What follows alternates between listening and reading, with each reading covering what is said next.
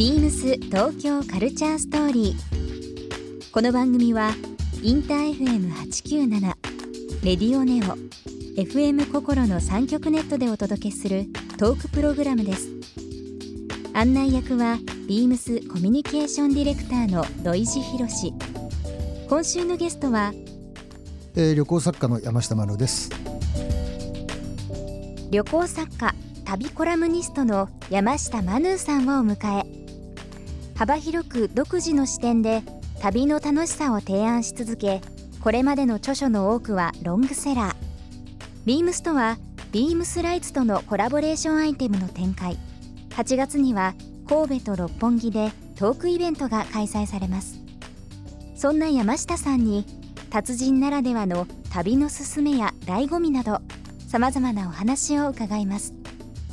そして今週山下さんへプレゼントしたワイヤレスヘッドホンをリスナー1名様にもプレゼント詳しくは beams 東京カルチャーストーリーの番組ホームページをご覧ください応募に必要なキーワードは番組最後に発表します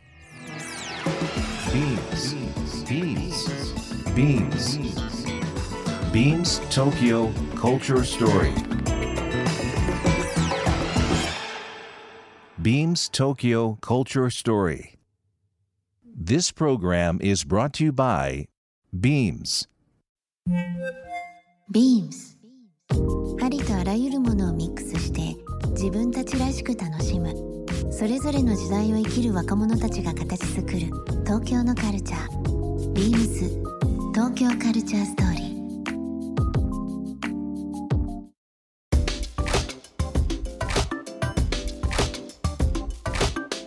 まああのマヌさん今まで海外渡航っていうのは大体もうな何回ぐらいなんですか？もう数えてもきりないと思うんですけど。もうねあの数えるのやめてうん、あのプロフィールとかでは、うん。もう350回で止まってますね。ここでも3もっと年ぐらいもっともっと多分増えてますよね。だからその旅の仕事を始めた時に、うん。その雑誌でね、うん。あの今日本人1600万人大体年間海外行くんですけど、僕らの時ね800万行くか行かないかだったんですよ、うんうんそうすると編集部でじゃあ例えばハワイ取材行こうとか、ロサンゼルス取材行こうという時にライターの人もうん。編集部の中も行ったことないやつが初めてが多かった、じゃあマヌさん行ってましたよねっていう感じでなんか行くようになって、うんうんそうすると毎月海外行くんだじゃないですか、うんうん。でひどい場合はうん。なんかあのジャマイカからはい。マイアミ経由でうん。なんかラスベガス行ってくるみたいな なんかそんなんとかあって毎月12回行ってることをもうね30年近くうん。やってるともう当然350回超えてんだろうなみたいな。今って日本とその海外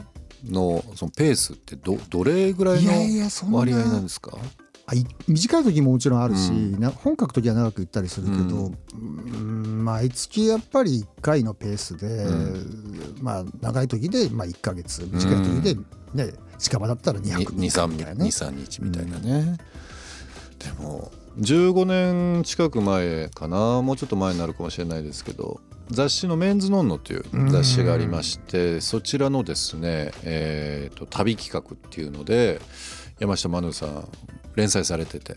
でそちらの方にご指名いただいて以前台湾に行きましたね。来ましたよ。一緒に。男三人で。15年ぐらい編集者と編集の三浦君っていうのがいますけどいましたけど三浦君とマヌーさんと私で、えー台湾に行ったのを覚えてますけどね。この間ね懐かしく写真も送っていただきましたけど今はうんビームスも台湾3店舗、ねなんかねありまして。おしゃれなね。当時15年20年前の台湾って本当になんかそのファッションの感じ全然しなかったですよもねう。全然あのー特に思うんですけど、うん。まあさっきのあれじゃないですけど本当海外行く機会だけあるんで、うん。なんかねあのマヌさんってハワイの本が多いですよねって言われますけど、ハワイだけじゃないとこももちろんいっぱい行っててうん。本になってないだけなんだけど、思うのはあこの国豊かになったなと思うのは、うん。女性が綺麗になった時でね。そう。それわかりまねす。中国とかそうじゃない、うん。まあ、ちょっと言い方変だけど15年前ちょっとうん。あれだよね、まあうんサンダル履いてねみたいなうん。ねだけどそれがバイク乗もうねもうすごいみんな綺麗になってるしやっぱり経済がね豊かになるとインフラが整整ってねあのトラムだいろんなものがあの進んで移動も変わってきますよね。そう。それで次に男の子がうん。本当にあのちょっとファッションとかうん。気遣い出したりとかちょっと髪型とか気にした時にもうそこは成熟して車の社会に入っていきますよね。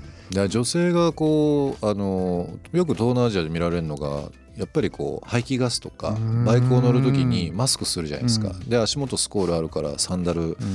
みたいなもの、うん。スリッポンサンダルとか。うん多いんですけどやっぱり国が豊かになってそのバイクで移動しなくてもよくなる。でそうなるとマスクが取れてお化粧してうん。足元ヒールになったり。うん。でそれを横にいた男性があれあれと。そうだよね。そうだね。自分もシャツとかそうだね。そういったものをジャケット着ないとというようなのがあってこう相互に影響されてそうだね確かに国力というか経済力まあ文明という部分いろんなところでリンクしてきますもんね。あとね日本の場合ねちょっと思うんだけど、まあ、ビームスも扱ってると思うんだけど、うん。その女性とか男性のその、まあ、パーティー用、はい。ドレス用の服ってあんま売れないじゃないですか、うんうん。あれやっぱりアメリカ人とかとかハワイなんかでもなんでこんないっぱいあるんだろうなと思ったら、みんな車で動くから、うんうんうん。ね、それ着て着替えて、ねね。車で動く日本の場合電車乗ってパーティードレスだけが。そうそうね であれがちょっとねあのなんかパーティーとか呼ばれてもなんか日本のパーティーって地味だなっていうのはそこだよね。まあそのパーティー自体があの本当に人にもよりますけどうん。おしゃれしていく時って本当に年に何回かでうん。でジャケットスーツとかそういったお着物着たりドレス着たりするのって友人知人家族の結婚式とかね。そそうういった形になるのでね。あの社交場がなかなか今ないのかもしれないです。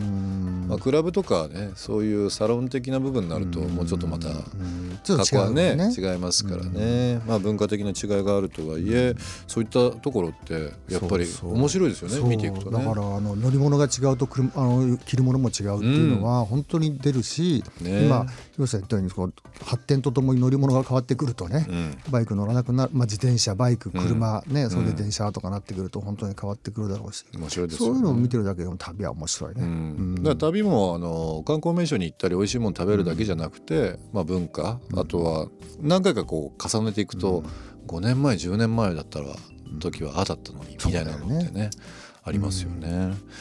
まあ、台湾に行かせていただいて、えーご一緒させていただいてからの縁という部分になりますけども。台湾の話もう終わり、えー温泉の話。おあの時は温泉しか行かなかったね。男3人でね。男3人で。温泉行きましたね。温泉,、しか行ってないよね、うん。あれテーマはあの時のねメンズノンノのテーマは毎月1回、うん。テーマ決めてだからね人によってはねなんか一泊三日でサッカーだけ見に行くとかね。あヨーロッパね。弾丸とかイースター島で走って帰るとかね。何だったんだあれっていうバブル終わってたんだけどねあの時。なんか景気良かったよね。しかもモノクロページっていう、ね、モノクロページでしたからね。で俺たちはなんか温泉っていう、でうん。それはあのい行く人がテーマ出してきたからそうですそうです。吉さんが温泉行きたかったそうです。いやあのたまたま僕も風呂好きでで風呂好きっていう 200ぐらいでどっか行けるとこっていうのがあってうんまあ韓国は誰かが行ってたんであじゃあ台湾いいなという部分で男3人で行きましたけどまあ夜市も行ったり台湾でまあ有名なタロ湖というねね。今あの世界遺産になってますけどそういったエリアに行ったりまあ9分とかね。9分10分両方あの行きました頃なんかけどねね誰もほとんど日本人いなかったもんね。日本人本当いなかったですね。もう銅銅山の残ったまんまっていうね感じだったもんね。今やもうビームスもはじめいろんな日本の、ね、ショップもできてますし、ねですごいよね。今アトレってあるじゃないですか。あありますね。駅にある。駅ビル、うんええ今台湾アトレありますからね。そうなのえ？JR が新幹線と一緒に出した？の 一緒にセットで輸出してんだ。もういやそこにビームスも入ってるんでだからアトレのロゴにビームスってついてるとなんかちょっとここどこって感じな感じはしますけどね。ああなるほど。なんかサックスフィフスになんか なんだなんかついてる感じ？感じ。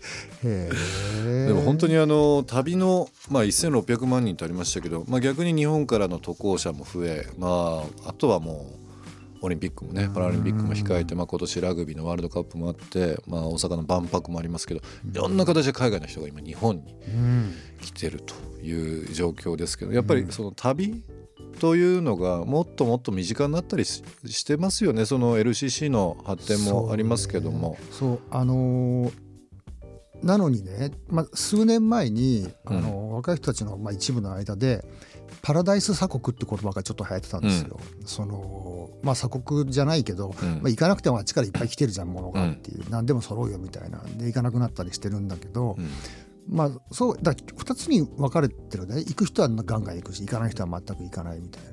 だけどこれからそのねこの今度労働する人も日本に入ってくるようになるわけだし、そこで文化のギャップとかがあって喧嘩とか始まったら嫌じゃないですか、うんだからやっぱりお互いを知るっていう意味でもやっぱり当然若いうちから海外行った方がいいと思うしね。別に若くなくたって海外行った方がいいと思うし、うんそこでやっぱりその刺激はあるだろうしね、うん。やっぱりないものを持ってくるっていうものだってあるだろうし、商売のヒントもいくらでもあるだろうし今やっぱアートとその旅っていうのはやっぱ絶対欠かせ一生でやり続けないとそうです多分、ねあのつまんない男大人になっちゃうなってもう大人だけどね。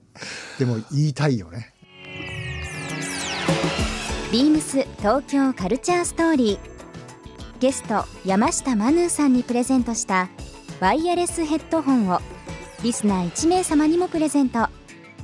応募に必要なキーワード「ハッピーハワイ」を記載して番組メールアドレス beams897 アットマークインター FM.jp までご応募ください。